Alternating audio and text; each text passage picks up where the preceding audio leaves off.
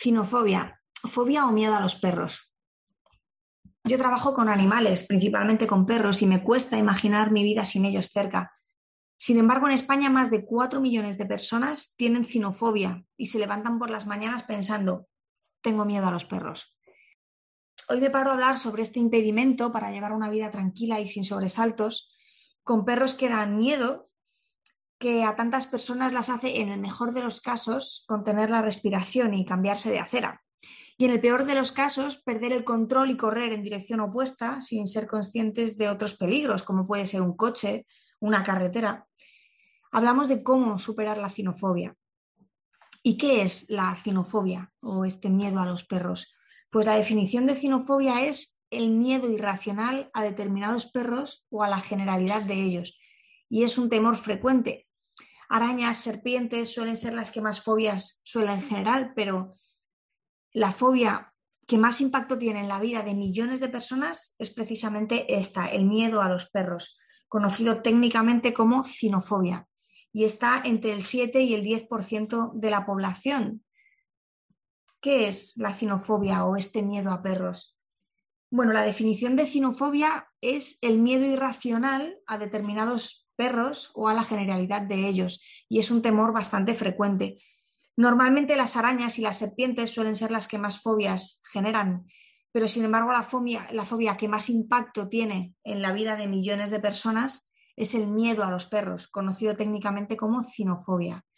Hablamos de que entre un 7 y un 9% de la población tienen cinofobia. Obviamente la probabilidad de encontrarte en tu vida diaria con un perro es infinitamente superior o suele serlo a la de toparte con una araña o una serpiente. Hay perros por todas partes y a todas horas.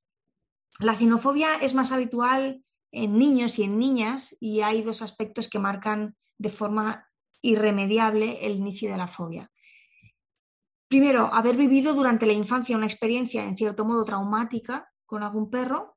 Y segundo, un miedo generado por personas adultas de referencia, bien porque estos también tienen miedo o bien porque madres y padres les instan mucho a tener cuidado con los perros, ¿no? Les hablen de forma reiterada de los peligros de los canes. Cuidado que te va a morder, no le toques que se va a enfadar. Además, debemos de prestar mucha atención a la proyección que se puede estar realizando en el animal desde un conflicto personal. Esto ya es a un nivel más psicológico. ¿Cuáles son los síntomas de la cinofobia? Entre los más habituales están el miedo irracional e incontrolable a ver a un perro, las ganas de salir corriendo, sudoración excesiva, el aumento del ritmo cardíaco y la ansiedad y los ataques de pánico en sus casos más extremos. Estos son solo algunos de los síntomas, hay más, pero estos son los más comunes. ¿Cómo conseguimos la superación de la cinofobia? Bueno, nosotros en sentido animal desde hace un tiempo hemos conformado un programa específico para tratar la cinofobia y es un tema para el que somos muy sensibles, ya que vivimos, trabajamos y disfrutamos diariamente de perros, perros y gatos y gallinas y peces y diferentes tipos de aves y animales. Porque sí, el pánico a los perros se supera, igual que se superan otras fobias.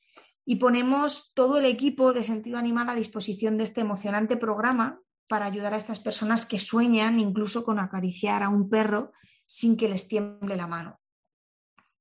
¿Cómo lo trabajamos? Pues realizamos una primera valoración por nuestro equipo con una figura psicológica y otra integradora social y educadora canina. Ambas son expertas y técnicas en intervenciones asistidas con animales.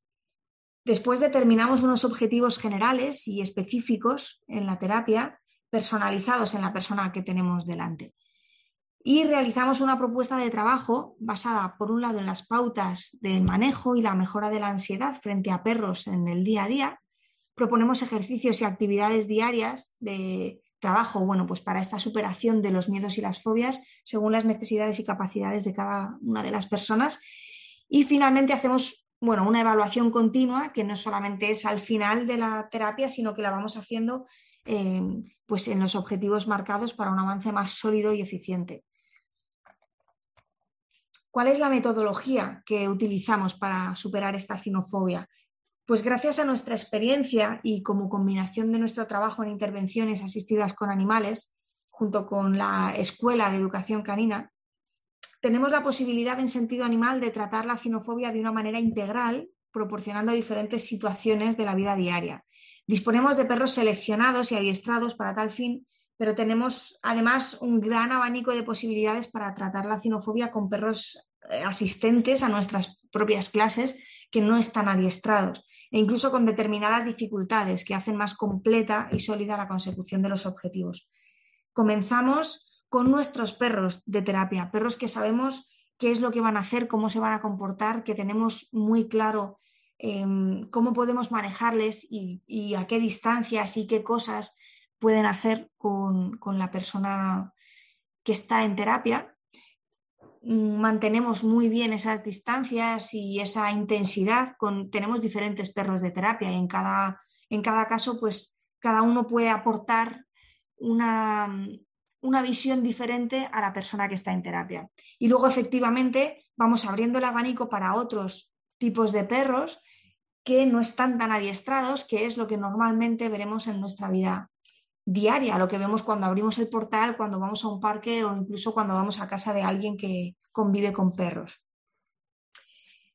Avanzando al paso de que cada uno necesite y sin obligar nada que no quieran realizar. Esto es muy importante para nosotras. Los objetivos se consiguen de una manera clara y contundente. Trabajamos de una forma sistémica poniendo a la persona en situaciones que pueden resolver como esperamos y vamos avanzando en esa dirección. A nivel psicológico, determinaremos el origen de la fobia y realizaremos una sensibilización sistemática hacia los perros. Por otra parte, trabajaremos con la exposición gradual y controlada a diferentes tipos de perros, de razas, de tamaños, colores, formas de ser, etc. En este sistema de trabajo debemos introducir herramientas de manejo de la situación y autocontrol además de técnicas de relajación y dotar a la persona de habilidades que van a ser necesarias para poder utilizarlas en su día a día. Sin el uso de situaciones o ejercicios que puedan ser dañinos física o mentalmente para la persona. Igualmente, esto es una línea muy clara que nunca, nunca, por supuesto, sobrepasamos. Así que sí, el miedo extremo a perros no solo se supera, sino que se revierte hasta el punto de tener personas que han pasado por nuestra terapia y ahora mismo están conviviendo felizmente con algún peludo o alguna peluda que además les enriquece su vida y que les recuerda diariamente que querer es poder. Si tú también tienes miedo a perros o conoces a alguien que pueda tener este miedo a los perros, estaremos encantadísimas de poder echarte una mano y de cambiar esta realidad, igual que hemos hecho con otras personas. Mi nombre es Miriam Sainz, puedes leer más artículos, escuchar más podcasts en nuestra web www.sentidoanimal.es. Muchas gracias por escucharme.